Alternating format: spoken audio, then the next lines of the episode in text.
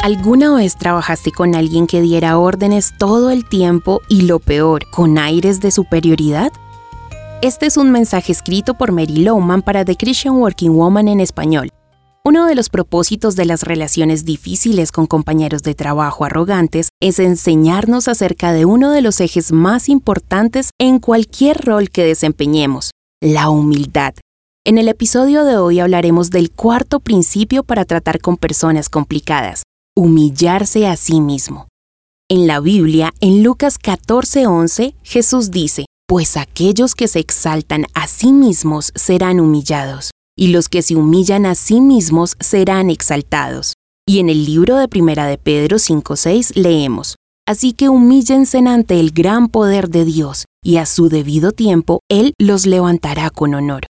Todos los días podemos encontrar ocasiones para ser humildes, ¿Te arriesgarías a estar alerta para detectar momentos para humillarte genuinamente? Por ejemplo, si trabajas con un compañero mandón, ¿podrías mantener la boca cerrada y no responder aceptando la orden que te dé?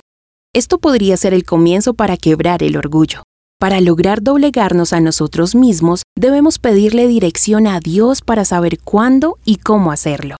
Otra forma de someternos es no resistir en nuestros derechos, no hablar de nosotros mismos o de los logros personales, y una clave que nos cuesta mucho, morir a nuestras demandas y no tener la última palabra.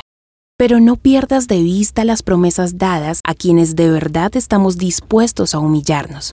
Recuerda que leímos, los que se humillan a sí mismos serán exaltados, y todo a su debido tiempo, quizás no tan pronto como te gustaría, pero sí será en el tiempo preciso, después de aprender la valiosa lección de la humildad.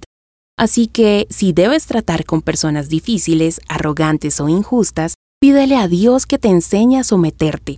Te sorprenderá la bendición que vendrá sobre ti al practicar este principio de humillarse a sí mismo. Además, es mucho más fácil que ser humillado.